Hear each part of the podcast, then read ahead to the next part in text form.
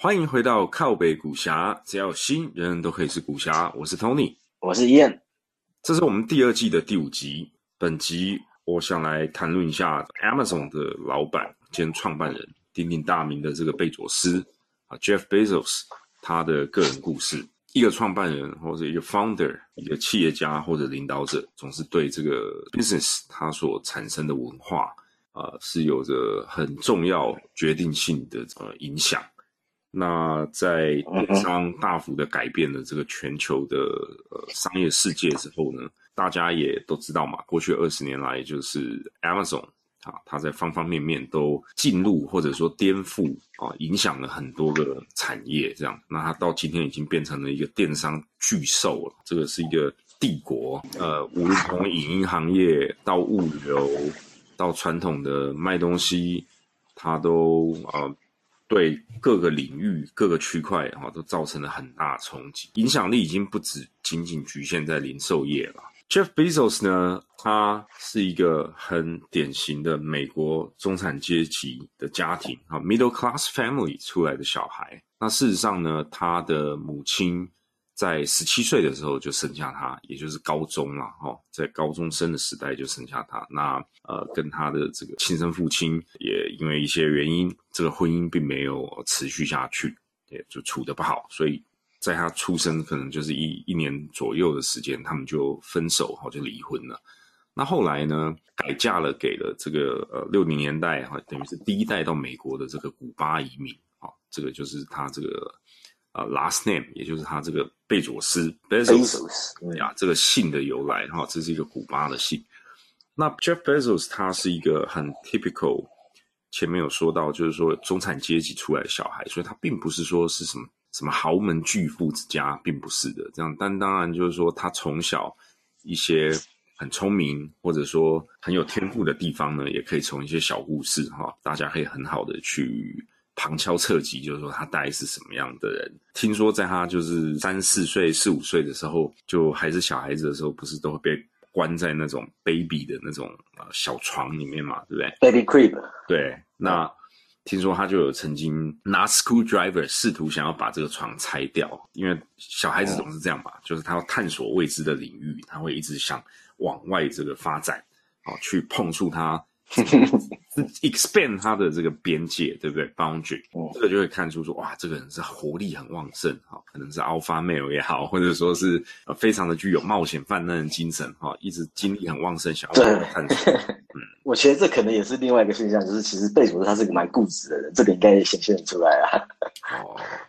德善固执啊，但我想这个。如果说讲到成功的企业家，这可能也是蛮重要的其中一个 characteristics，right？就是说，对，没错，对，对于他认定的事情，哦，他觉得就是就是要干到底，那就很有执行力嘛。因为他们可能看到的就是一个他很幸福的事情，他就会不计毁誉的，就是朝着那个目标前进，啊，不惜代价。对，对，这也是一个可以解释得通的 personality 啊。那除了像这个故事之外呢，就是在他大了一点，因为家里有兄弟姐妹嘛。听说就是他那时候就展现了一些这个工程方面的 talent 也好哈，或小聪明也好，那时候就会设计自己会搞一些就是障碍物啊，跟设计一些电铃。如果说他的兄弟姐妹们侵犯到他的这个 territory 的时候，警铃就会大作这样。所以他的这些聪明也 都在那个时候就慢慢慢慢的显现出来。那前面有提到嘛，他其实是一个很普通。啊，美国典型的中产阶级的小孩，哈，他出来的，那他其实，在还是小孩子的过程中，也就是都会去帮忙，就是送报纸啊，赚赚这些零用钱啊，啊，再大一点的时候，也都有去就是麦当劳打工，这样非常 typical，就是说从小就是自己要知道打工赚零用钱，哦，这样的一个 family background 出来的，呃，所以在他成长过程中，其实我觉得就是有点锋芒毕露了，哈，就是说他。这个脑袋很聪明，大概就是说，可能在十岁左右就有一个很有名的故事，就可以啊显现或者说体现出来他的这种聪明或敏锐度。呃，大家都知道嘛，就是说他祖父母影响他很深。那这故事是这样的，在某一次呢，因为因为他祖父跟祖母，就是他祖母会抽烟，那他就是可能看到一些，就是说啊，抽烟容易这个对健康造成很不好的影响，好容易得癌症。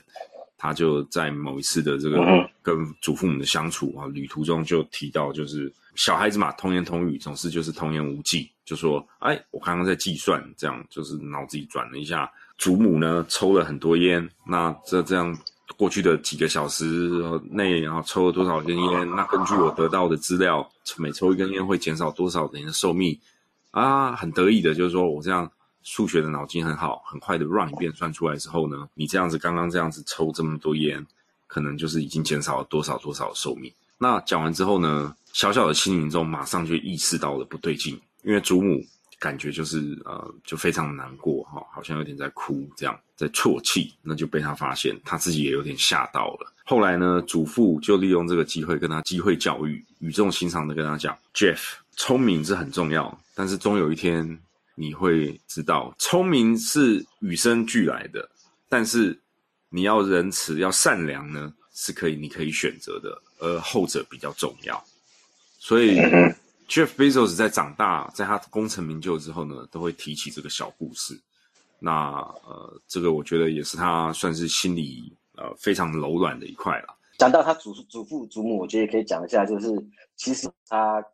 呃最近刚上太空嘛。那其实 Bezos 他对太空的兴趣，就是他他的祖父引起的，因为他祖父以前其实是就是是帮政府在在太空做事的人，然后。每每年 summer 的时候，那个 Bezos 他的爸妈都会把他送到他祖父那边，在 Texas，送到祖送到送到祖父那边，summer 在祖祖父他们那边过，然后祖父就会跟他讲很多事情嘛，然后哎，就会跟他讲说这个太空的时候，他也是在他祖父家里面那时候看阿波罗升空的，他就是那个时候他对他引起的他对他对太空的兴趣这样子。对，那时候就在他小小的心灵中，就是种下了这个今天登上太空探险的这个种子啊。大家知道那时候的大时代背景，就是说六零年代嘛。那美苏美国跟苏联呢，刚刚进入了这个太空竞赛的阶段。随着这个阿波罗成功的登陆，那时候当然是举世瞩目的焦点。那小小的 Bezos 也就在那个时候呢，可能就对 space exploration 就相当有兴趣。这样，好，那回到故事主轴，他的聪明才智呢，随着他年纪越来越大，就不断的展现出来。包含像甚至后来在青少年时代啊去麦当劳打工，他也都某种程度可以就是说优化这个工作的流程，让这个工作效率提升很高。那跟他共事过的人呢，都可以作证，就是说他会很有效率的，就是说这里在麦当劳工作嘛，这里要包汉堡，包完了之后要在什么位置，在小小的一个位置，怎么样用最有效率的排列组合方式，能够把这个餐点。好，准备好能够送过去给顾客。光是这种小地方都可以看得出来，就是说他是一个不断追求优化跟效率的人。那脑筋很好啦，头脑真的很好。那当然后来呢，也在学业上的表现也相当优秀啊。所以可能也就是因为那时候就对太空好，对这种物理有兴趣哈，astronomy、physics 或者理论物理学等等的，他就是呃基本上就朝 physics 方向去。进修成功的，也就进到了这个哈鼎鼎大名的这个 Princeton 普林斯顿大学的物理系。可是进去之后呢，他自己后来也有讲过，就是说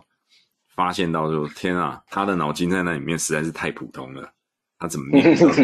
对啊，这个大家可以想见嘛，全世界的这种天才啊，实在太多了嘛，在这种世界顶级的名校，他也遇到挫折，赫然发现说，本来觉得自己物理很强，进去才发现说天哪，我只是吊车尾。所以，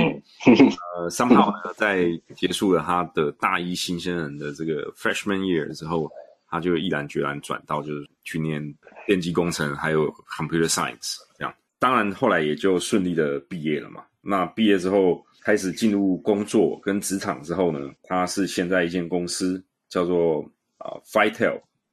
Established network，那个时候电信行业跟这个网际网络开始慢慢的兴盛，information technology 在八零年代末期、九零年代初期开始越来越大规模的流行。他就是啊换了几个工作嘛，那时候就是做的都算不错啦，这样。嗯哼。然后 eventually 最后跳到就是 Deshaun Co。他是因为他觉得说那些他之前工作的那些地方，工作的地方太墨守成规了，大家都照既有方式做事情，没有人想要找新的方式做事情，他不喜欢那边的 culture 啦。到了华尔街哦的这个公司，这个对冲基金或者这个投资管理公司，其实它是一个以量化为基础的哈，鼎鼎大名，直到今天一直都还存在的这个 Deshaun Co。那在那边呢，花好几年的时间，从刚进这个公司，然后也负责这个 IT 方面，慢慢就是做到这个他的 VP。Vice President 副总副总裁的这个职位，其实他是很快就做到副总裁的职位。对，大概就是四四年的时间，就做到副总裁。对，四年的时间，而且那时候他的收入啊，各方面也就是相当的丰厚跟优渥，可以算就是说，哎，真的是在专业的领域上，就是已经就是达成了不错的成就。这样，当然就是在华尔街，在这个投资管理公司。对我，我我觉得也可以讲一下，就是说为什么他在第一校会升的这么快。因为其实刚才有 Tony 有讲嘛，第一校是个啊 quantitative hedge fund，对，那他们其实做的是什么？他们做的就是用数学、用数学模型、用统计模型来预测，嗯，来预测股票。简单讲就是这样子啦，找出市场对各种资产类别中的这个没有效率的地方，试图从中获利，这样。对，那所以简单来讲，他们里面其实都是数学家跟科学家。那第一校他们那个时候其实他们就有 employ personal test 对他们的就是 personality test。个性测试对他们的员工，他们那时候的员工所有的人里面全部都是内向的，只有 Basil 是一个外向的。嗯，所以这个这很很，所以就为什么可以解释说一个外外向的本来就比较当领导者嘛？所以为什么 Basil 他窜的这么快，窜到很快的窜，因为他其实蛮聪明的，然后他又有一定的领导能力，他说他是外向的人。嗯，所以他那个时候他就窜的很快。对，因为在企业中哈，在 corporate 中就是。当然，每一个 corporate 的属性不同，文化也不同，哈，职能大家职能也不同。但伊恩这里在讲，就是说，在其他条件相同的情形之下，在一个组织中，总是比较外向的人容易成为一个 leader 嘛，right？It's part of 是的，是 mandatory requirement of active leadership。那这样的人总是比较容易被人家看见，对，因为他就是 people person 嘛。对 d e s h a n Co 就是对啦，就是一个呃以 quant 等于是量化为主的基金，就比较说里面的人大部分其实都是数学家、科学家，这个就蛮像 Jim Simons 的这个 Renaissance Technology，对对，比较类似的这种对对量化为基础的基金。那一直直到他干了副总裁，时间就来到了这个九零年代中期之后，这个就是要进入到开始他创办了今天影响了全世界的这个亚马逊 Amazon 的时代。直到他要离职去做这个 venture 之前，好像他那时候的老板都是啊劝他不要这么干啊，就是说天啊，Jeff 别傻了，这些是给失业的人去创的。Yeah, it seems like a good idea, but Maybe 啊，let other people do it。对你还是就继续在这边好好的。对，其实这个哎，这个 story 是这样子啦，就是在一九九四年的一天，那时候 Bezos 已经是 VP 了嘛。那 Bezos 他就跟呃那个第一校还有他的几个 colleagues 在在 discuss 三个 business plan，他们觉得有兴趣的 business plan。OK，那第一个 idea business plan，因为大家想想啊，记得那时候一九九四年 Internet 才刚起来没多久，就是实际有在用 Internet 的才刚起来，因为之前大部分都是 intranet 嘛或 extranet 嘛。对，Internet 这种东西，但是有东西只是还没有很多人用，才刚起来。对，就是内部内部内部的网络，但是还没有，就是说整个世界连在一起，这种 World Wide Web 才刚刚开始，还很少，还没有对，才刚起来而已。嗯，那但是因为第一校他们就是 Quant Hedge Fund 嘛，他们在那个时候其实早就有 Sun Terminal，他们因为他们是 Quant Hedge Fund，所以他们的 Computer Science 很强，然后他们的 Computer Technology 很强，所以他们很很早就接触到了 Internet 这个东西了。所以他们就在他们有一天就在 discuss，哎，Internet 的 business model。第一个 business model，他们 discuss 是一个免费的 email service，然后是 advertising supported。其实这个就是后来大家都知道很多 model 嘛。那这是第一个 idea，这家 idea 后来就他们后来变变成为 Juno 一家公司公司叫 Juno。Juno 大家可能不知道，但是大家一定会知道 Net Zero 吧？你应该知道，Tony。Net Zero 你知道吗？有。反正也是一家很大 email service 嘛，他他他后来就卖给那些 zero，这是一个 idea。第二个 idea 就是一个 online brokerage firm，就是 discount brokerage，然后你是在 online 上可以做做下单的啦。因为那时候还没有 internet 嘛，当然没有这种 idea，所以他们那时候已经有这个 idea 了，非常快。然后他们这个 idea，他们后来这个 idea 就变成一个部门，叫做 Farsight Financial Service。那后来也是九九年的时候卖给了 Merrill Lynch。嗯，那第三个 idea。嗯就就是 Amazon 这个所谓他们那时候叫的 Everything Store，什么都可以卖的 store。嗯那嗯，基本上就是想透过互联网来卖东西啦，这样。那这个想法大家现在不要觉得就是说哦，好像听起来没什么。各位要晓得，在那时候是相当具有前瞻性，而且实际执行起来要怎么做，其实也基本上也没有人知道 exactly 要怎么做。他就是有有一个 vision，有一个概念，觉得哦大方向会朝着随着网络越来越兴盛，我们一定可以在上面卖什么东西，就这样一个概念而已。对，那当初他们在这个 meeting 里面在谈这个 concept 的时候，其实有个很重要的 element 在这个里面，就是啊、um, user generated review，因为这个其实是在 Amazon 很他们一推出的时候。Bezos 就是这个 idea，其实就是从他们那时候这个 meeting 里面来的。那其实那个时候这个 idea，他们所谓 user generated review 的概念是有点像之前讲过嘛，Montgomery Ward 前几集我们讲到 Sears 它的竞争对手 Montgomery Montgomery Ward，他那时候一开始不是做 catalog 嘛，做邮寄 business 嘛，Montgomery Ward 他们那时候 catalog 上面就有个少就就其实就有 review 了。就是可以给他们有，他们会寄一个 catalog 给客户嘛，啊，客户可以在个 catalog 上面写写一些他们自己的，然后寄回去给 Montgomery Ward。其实那个时候就有 user journey，所以其实他们那时候的 idea 也是从 Montgomery Ward 的 catalog 上面拿来的。他们觉得这是一个很重要的 element，嗯嗯嗯嗯，是从这边来的。对，那那时候就有这个 idea。那后来为什么第一校他会反对 Bezos 去创业呢？其实是因为刚刚讲，因为这个 idea 是在呃第一校里面 com 就是跑出来的嘛。那第一校他们也，他们其实他们那时候他们也很 active，有 idea，他们就想 incubate。所以他是他 Bezos 跟他讲，他他想出去创业的时候，他是叫 Bezos 想清楚，因为他们之后有可能会变成竞争对手。嗯然后他也知道说 Bezos 他现在还年轻嘛，薪水高嘛，这样对他来讲是个风险，所以他劝他不要去做这个。对，主要是这样来的，因为他那第一校他觉得他有可能，因为这个 idea 是他们一起一起的嘛，所以第一校他们觉得他们也有可能会会继续做这个 idea 做下去。所以之后，Jeff Bezos 他有可能会变成第一校的 competitor，所以这也是一个很重要的因素。为什么他他那时候会叫 Bezos 不要去做这个啊？对着 Jeff Bezos 就是后来下定决心，那就自己出去啊做这个 startup 之后，eventually 因为其实那时候这个早期有相当多故事可以分享，像这个他早期在做 investor pitch 的时候，他甚至就是好像有给出说他自己觉得有百分之七十的几率呢，这个创业会失败，这样。嗯，不过 somehow 他还是成功的，大概从家人朋友开始啊，大概我记得初始资金是大概融了一百万嘛，one million，也是从自家的车库哦这样开始搞起，这样。嗯所以美国的这个车库创业文化呢，冒险泛滥的这种精神，又再一次的这个故事又再一次的发生了。Jeff Bezos 是从车库，也是从一张办公桌自己这样开始搞起的。那一开始呢，嗯呃，其实它不叫 Amazon，它叫做 Cadabra，对不对？C A D A 对 B R 对 A。，Cadabra。啊，伊恩，你有概念这个名字是怎么来的吗？我还真的没查到。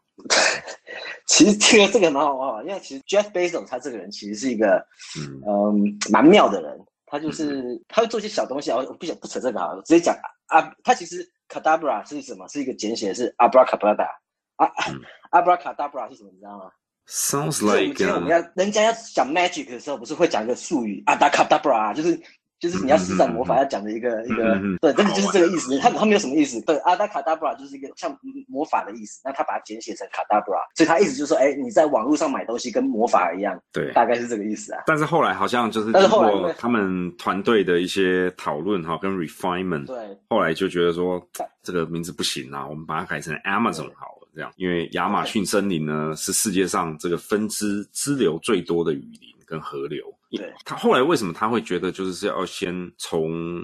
怎么讲呢？就是说后来他成立了 Amazon，他开始决定要卖什么商品嘛。那我如果理解没有错误，他是先从书开始切入，对不对？对，没错。嗯，那这个我想，呃我们今天要谈吗？还是就是放在之后的 episode？我觉得我我们之后再谈吧。对啊，跟之后面的比较有关系啊。好，对，这个可能之后就会有跟在在下一集好之后的这个 podcast，我们会来聊聊，就是说为什么在策略选择上，他会从这个产品切入。那因为如果我要在网网上卖东西，其实 the store that sells everything，我可以选很多东西嘛，我可以选书，我可以选电视，我可以选想得到都可以选。他为什么会选这个呢？我们之后的节目会再跟大家深入的谈论这个问题。好，那九零年代末期，他就创办了 Amazon 之后呢，啊、那也就经过这么几十年的发展，今天应该没有人不知道 Amazon，right？但是除了 Amazon 之外，另外一个相当有意思的啊，最近也是这个这段时间哈，前段时间也相当热门的，就是说继维珍集团的 Richard Branson 之后啊，他是成为第二个私人的呃上太空，等于发射垂直从地面哈发射往太空，那实际上到达了在科学上定义，也就是突破卡门线外太空。那停留了一段时间，也是由他的这个私人的太空旅行公司蓝源 Blue Origin。接下来就可以来谈论一下，跟各位分享一下这个 Blue Origin 哈蓝源这方面的故事。前面提到了嘛，就是说在他是小孩子的时候，他对太空的这个兴趣呢，就是从他祖父这边哈童年的这个时候而来的。那创办了 Amazon 之后，其实。他也就在紧接着在差不多两千年左右就创办了这个 Blue Origin。为什么他会要创办这个公司呢？对，因为其实第一点就是他，当然他一直都有太空梦嘛，这是很重要一点。啊，第二点就是因为他其实在两千年那个时候呢，算是呃大康 bubble 的高点。嗯，那在那个时候，Jeff Bezos 因为 Amazon 的股价也是水涨船高，他也身上很多钱嘛。对，所以因为他有钱，那他有这个梦想，所以他就创立了这家公司。那他一开始这家公司他创立的时候，他本来是有 hypothesis，啊，就是他本来有 hypothesis 说，觉得说，哦，他要创立这家公司要解决什么问题的？他一开始想要解决问题，他觉得说，太空这个东西现在最大的 constraint 其实是他们用的呃用的燃料的问题，他们觉得这是一他一个很大的 constraint。所以他一开始他两千年刚创立 Blue Origin 的时候，他其实他的 hypothesis 是他想要找找看说有可不可以用别的。嗯，那个 rocket fuel 来 power 这个 rocket，那听起来就是这是他一开始的，听起来跟另外一位这个科技大佬哈，伊隆马斯克钢铁人，好像一开始的出发点或者他们想解决的问题，听起来也是有些类似啊。不过没关系，这我们之后再谈。对他们其实呃，那他想要解决这个问题嘛，所以他两千年成立后，他一开始他其实两千年到两千零三年中间的时候，其实 Blue Origin 这家公司呃没有那么像公司，比较像一个 think tank。嗯，怎么讲呢？就是他其实他并他的两千年到两千零三年中间并没有做任何事情，他找了一堆 scientist，嗯然后就大家天马行空的啊，谈论一些想法啊这些的，就比较像是一个智库做的是比较 high level 的这种呃思想工作，就对了，这样创意。对对，因为基本上在那个时候没有任何的私人公司做过。太空相关的东西嘛，对，所以这个 roadmap 基本上是完全没有的。美国的话就是美国太空总署 NASA 的工作这样。对，所以他是第一人嘛，所以他们需要想得很清楚，说他们到底要怎么做嘛。所以他的两千年、两千零三年其实都在搞这个，并没有什么实际的东西。那实际上是到了两千零三年，他才发现说，他们才讲过了三年，他才发现他一开始的 thesis 的那个 hypothesis 是错的，就是其实他们那时候一直在用的所谓的 liquid fuel，liquid fuel 就是液态呃 rocket fuel，嗯，液态火箭燃料。对对对，液态火箭燃料其实是它的 efficiency 已经很高了，这边其实已经没有，其实没有什么没有什么可以再改善的空间了。对对对，嗯，所以所以他就是从两千零三年开始，他没有再想要要重新 re，他没有想要 reinvent rocket 了，他的 focus 开始变成说，哎，他要怎么让说制作呃这个 spacecraft 的成本下降，然后他那时候 idea 就是说，哎，让它可以重复使用。嗯哼。所以 Bezos 其实是比 Musk 先有这个 idea 的。嗯，就是说可以重复使用，然后因因为这样子而导致，就是说整体的这个成本会大幅的下降，才对对。所以他从零三年开始就确定这个方向，嗯哼哼，才会能够比较说有机会在未来，如果真的 commercialize 把它商业化的话，这样才成本才可以负担得了了哈。对对对，那所以他后来他决定这个方向以后嘛，他就那时候很重要的 hire 一个一个叫 Marison 的。那这个 Marison 他其实是之前在 NASA 工作的啊，那所以他后来就给他当 Marison 就变成 Program Manager 跟啊 President。那但是因为那个时候 Amazon 其实还刚起步嘛，那 Jeff Bezos 他在 Amazon 本来就其实蛮忙的，所以他花在 Blue Ocean 的时间是非常非常有限的。对，这个也是我另外一个问题，因为时间上如果说来到了二零零二零三零四，那随着他们度过了这个第一次的大抗 Bubble，那他是怎么样？这个问题其实，在 Elon Musk 身上也是一样嘛，就是说，哇，你看这些人精力旺盛，他是怎么样做到同时管理高速正在增长中的 Amazon，那同时管理这个蓝源那时候的日常营运嘛？其实其实就是没有，他因为他时间不够够嘛，所以他那时候他在 Blue Ocean 管理方法是什么？他就是他其实他管理方法就是他 set 一个 culture，他他知道说 OK 这家公司的 priority 什么，culture value 是什么，嗯哼，然后剩下 decision 给你们做。嗯，然后但是他其实他是蛮 hands on 的，所以基本上他是蛮 manage，他有在 manage 这家公司，他怎么 manage？他是用 email 在 manage，他等于说他用 email 跟刚刚讲那个 Marison 会一直来回，那他会跟 Marison 要做什么，Marison 去做，变成这样的 management 方法。嗯嗯嗯嗯嗯，了解。那他他其实他实际会去 Blue Origin 的，可能了不起就是一个礼拜一次而已。嗯哼，然后大部分时间都是在 email 跟 Marison 这样这样来 manage 这家公司的。那因为他人在很多时候不在，他是一个 coach 嘛，所以他在零四年的时候对就写了一篇八百字的 memo，他们内部叫做呃 the welcome letter，就是欢迎新人的信嘛。那他们就有规定说，任何新的员工都必须要读这个信，嗯然，后要想一下说，哎，这个信到底是什么意思？那我这个信我就不讲，因为八百字蛮长，但我就大概讲一下，说这个信重要的点是什么。他这个信重要点，他主要是讲说，他跟他的公司讲说，他希望这个 team 永远是一个很小的 team。然后重点是说，他他用龟兔赛跑来来举例子，他说他希望他们是乌龟而不是兔子。他们希望他们，因为因为他说他们知道这个 space 这个地方是没有人进来过的嘛，他们 roadmap 是 uncertain，所以他希望大家呃一直往前，一步一步慢慢来，然后不要花太多钱。然后他说他他还讲说，他知道说这个东西，他也在信里面一直不断的 emphasize 所谓的 long term thinking 嘛。那他一直 emphasize 长期，思维，呃，他相信是，他知道说有，他知道他有可能，他知道他有可能他的这个投资，在一个看得到时间点内要得到回报，可能是不太现实的。但是他如果说这个真的发生了，他也没关系，他有这样讲。反正他就是 set 一个 pace，说 OK，叫大家慢慢来，把事情搞懂搞好，慢慢一步步来，不要钱花太多。他一开始是这样的方向的。嗯哼，也就是说比较保守，然后对那但是很有长期思维，觉得就是说这个事情它要能够生存下来，然后慢慢慢慢做比较重要，这样，对，因为因为很大的重点就是 Blue Origin 的钱都是从 Basil 自己来的嘛，嗯，对，对，所以这这点是是啊、呃 Blue Origin 的地方。那我们先来讲一下 SpaceX 啊，因为他们其实有一定的 rivalry 嘛。对，那 SpaceX 这家公司其实是在也差不多时间点，它是晚一点，它是在两千零二年伊朗马斯创立的嘛。但是 SpaceX 这家公司它创立的 objective 跟 Blue Origin 是完全不一样的哦。刚刚都讲过嘛，Blue Origin 不是要叫大家慢慢来，对不对？SpaceX 不是，因为 SpaceX funding 是从 VC 来的，它不是伊朗马斯自己方的，它等于说会有很大一个 VC 嘛，所以他们必须要赚钱。所以对 SpaceX SpaceX 来讲的话，profitability 在一开始就是非常重要的事情，嗯所以他们走的策略就不大一样了。嗯所以因为他需要 profitability，所以他一开始他成立的时候，他就一直不断去 bid 那种 government contract 嗯哼，或者 military contract。总之就是说公司最好是能够有收入，能够赚钱，好、这样。对比，较有盈利方面的压力所以呃简单讲就是这样。那 Whereas 蓝源公司对 Blue Origin 等于就是 Bezos 是个大金主嘛，跟他们说没有关系，嗯我们目标放长远一点，当然钱也不能乱花，可是就是目标放长远一点，我们要在最终呢未来几十年的太空竞赛能够胜出啊，不用急着去做这些就是一定要呃牺牲长远目标，而现在就要去赚钱的事情。这样但是还蛮好玩一点就是，嗯哼，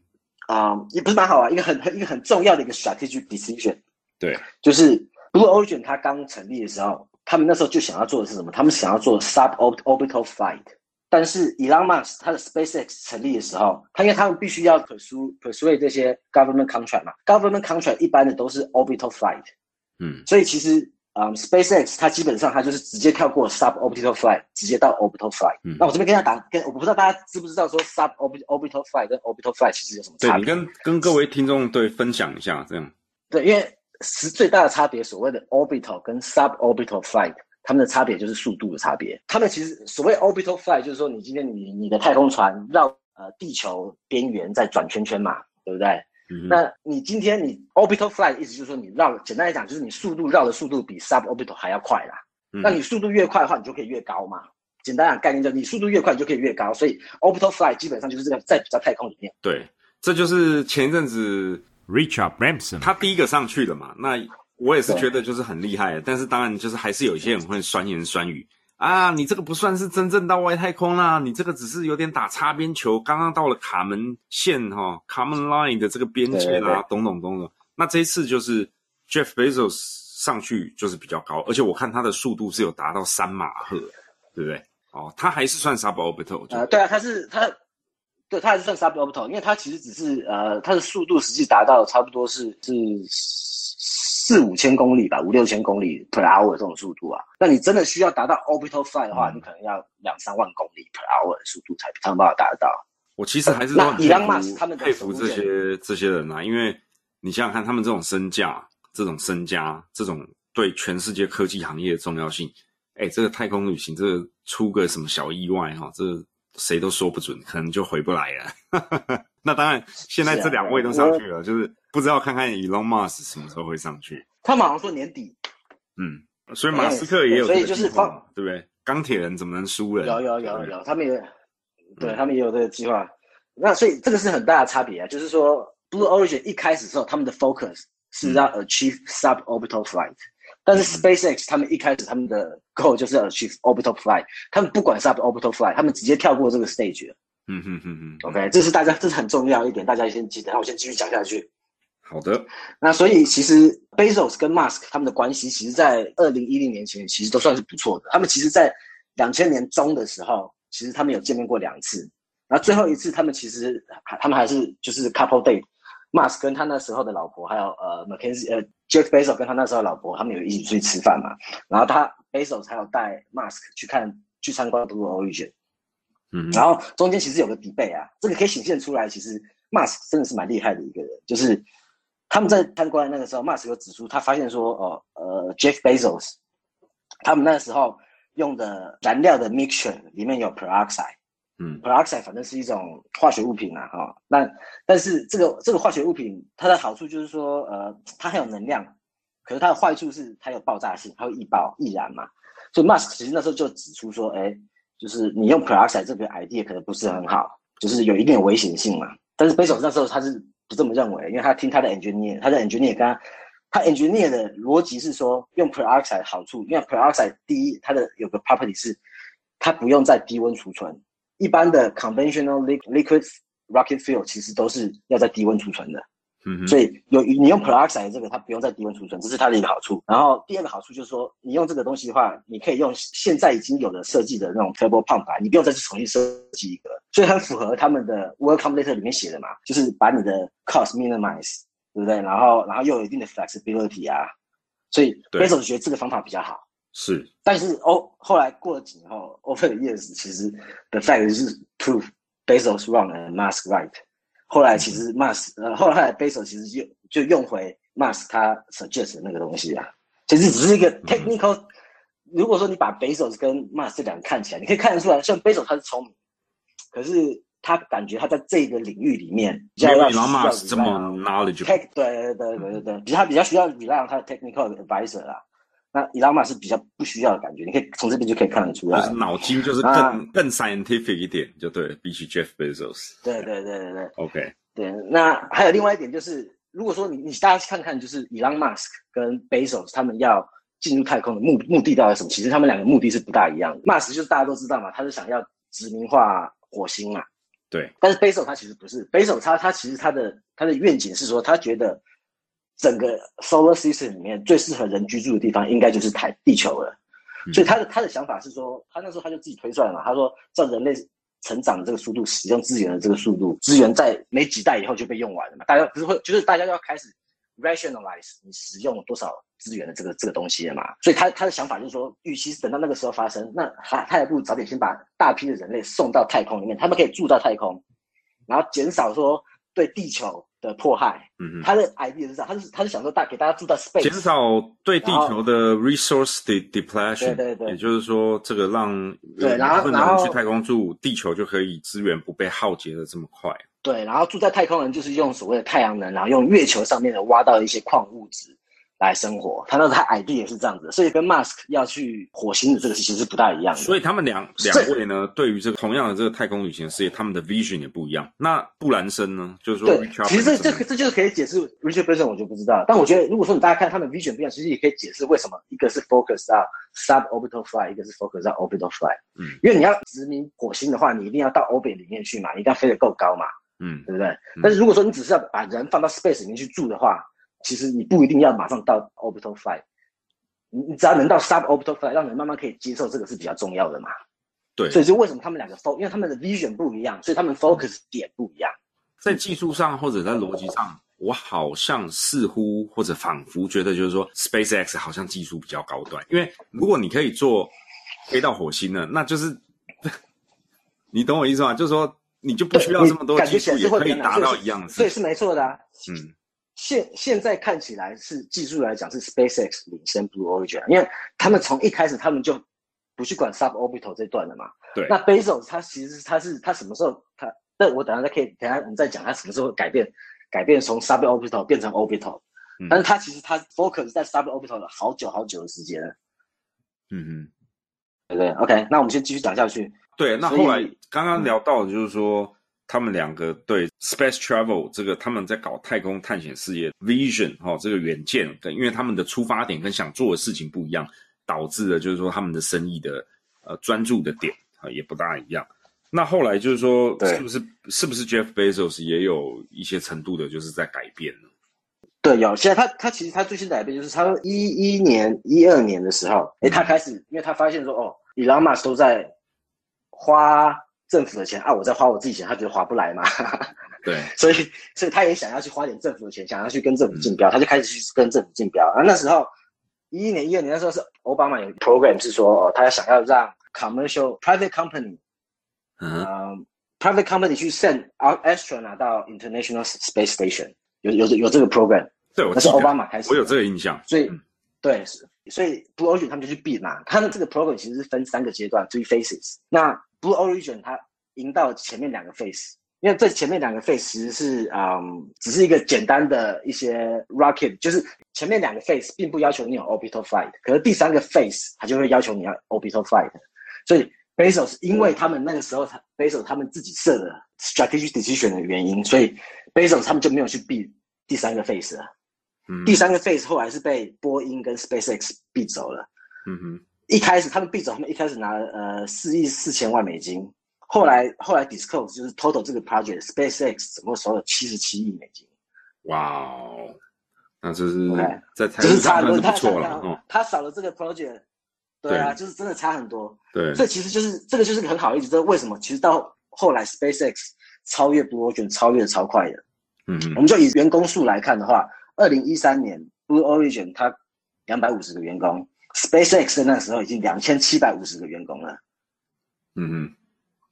，OK，已经是它的十倍，工数已经它的十倍了。Yeah. 对啊，那实实际刚刚我讲了，没呃，Bezos 跟 Musk 他们其实在一零年以前关系相对才还还还算不错，还要一起出去吃饭嘛。是在一三年开始，在一三年这个左右的时候，他们竞争开始越变越激烈。怎么看得出来？就是在一三年的时候。其实那个时候，呃，SpaceX 他们有打算去 lease NASA 他们一个嗯 launch complex 发射座嘛，基座，他们要去发射的基座，对对，发射座，对对对对对。那他他去跟 NASA 租这个嘛？SpaceX 那时候想要去跟 NASA 租 Apollo 以前的发射的那个基座，嗯嗯，然后他们再他们重新再改一下就可以用了嘛。但是 Blue Origin 也想要，所以 Blue Origin 他们那时候就去跟 NASA 抗议嘛。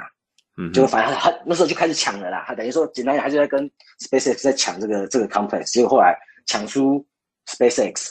那他们后来抢到另外一个 complex，但是这个 complex 其实是变成说哦，他们要重新改，要花更多钱啊。对，实际的 rival 就从这个时候，他们开始有正面的竞争，差不多从零所以可能就是从从这个之后就开始有点不爽，然后两个的关系就有点。产生一点变化就对了。对，之前他们的策略是完全不一样的策略嘛，所以差不多在一三年左右的时候，他们策略开始 converge，开始直接 head to head，rivalry 就 intensify。嗯嗯嗯嗯。对，然后然后还有另外一个，就是在二零一四年的时候，其实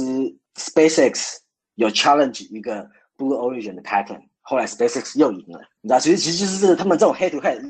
legal wise 啊，或者说抢这种抢 real estate 的东西，就是越来越多了。一三一四年就开始了，那到一五年。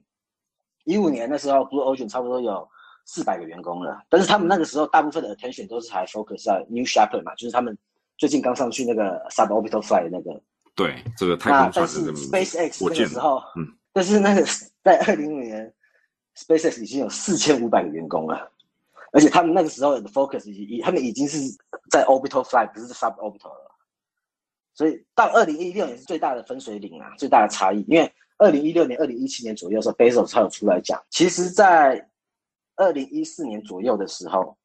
，Bezos 他总共只投资了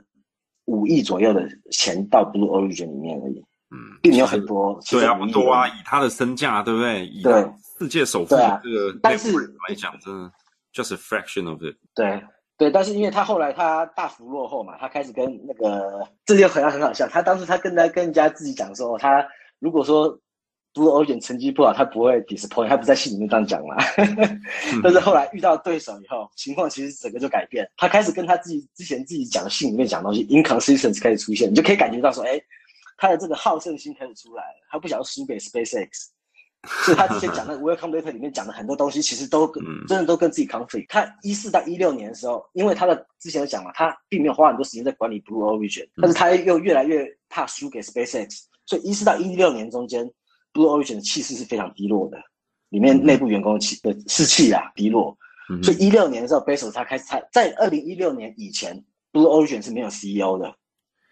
都是刚刚的那个 Marison。就是就是 Bezos 他用 email 跟 m e s s 说要做什么 m e s s 就跟人家讲这种方式在管理的，所以一六年 Bezos 他开始找 CEO 了。从这个时候，一六年开始算是一个很大的转捩点了。也差不多一六一七年的时候，Bezos 出来讲了，他说他每一年会卖一亿 Amazon 的呃那个股票来放 Blue Origin，也是从那个时候开始的。嗯，了解。对，你知道这个吧？应该你还记得这个这个新闻吧？就是 Bezos 他有出来说，他每一年会会卖呃十亿十亿美金的。Amazon 股票，然后把这钱放到 Blue Origin 去嘛，所以 Blue Origin 的方对对，所以 Blue Origin 其实是大幅的发展，也就是从从这个过去四五年的事啦。简单来说，就是过去四五年，就是他也是得到这个 funding，因为刚刚有讲，就是他什么时候才 focus 在 orbital flight，其实也差不多是一六年、一七年的时候，他才开始 focus 到哦，他才知道 OK，我应该 focus 到 orbital flight，所以他们那时候才有搞了一个另外一个呃 spacecraft 叫 New Glenn。那这个 New Glenn 这个 spacecraft 就是 focus on orbital flight，但是这已经你看，Elon Musk 已经做了十几年，他才开始 focus 这个，所以他是真的玩了好多啦。那当然就是把这个来龙去脉呢跟各位介绍一下之后，大家也就不意外，为什么他会在这个从 Amazon 的这个呃呃位置退下来之后呢，现在会全心全意的去蓝源哈 Blue Origin 这方面，对，把他的剩余的精力跟他想完成的梦想呢，都重点重心都放在这上面。那今天呃讲很多，那这几年当然他个人的生命中也是经历了这个离婚啦，哈这件大事这样。总之呢，我们这一集就大概替大家介绍一下这个 Jeff Bezos 现在的这个全球首富，他的这个一生哈精彩的发展。那跟随着他的就是他创办了 Amazon，不只是改变了全世界的商业世界哈，也是定义了这个电商的。时代的来临，因为他就是电商时代当之无愧的霸主在每一个行业都啊很深远，跟这个呃很 meaningfully 的影响不同的这个 industry 或者 sector。今天的 podcast 就谈论到这边，在下一集呢，我们会在呃更深入的来跟大家从竞争的角度继续把这个故事讲下去。谢谢大家的收听，我是 Tony，我是叶。Take care，拜拜，拜拜。靠北股侠是一个专注于深度基本面分析的播客 Podcast 频道，在 Apple Podcast 和 Spotify 等等各大平台，股侠将会定期发表我们对总经、市场、产业、公司和投资等等各项相关议题的探讨。如果你喜欢我们的节目，请多多支持，转发给家人朋友听，并留给我们高分的好评哦！谢谢大家。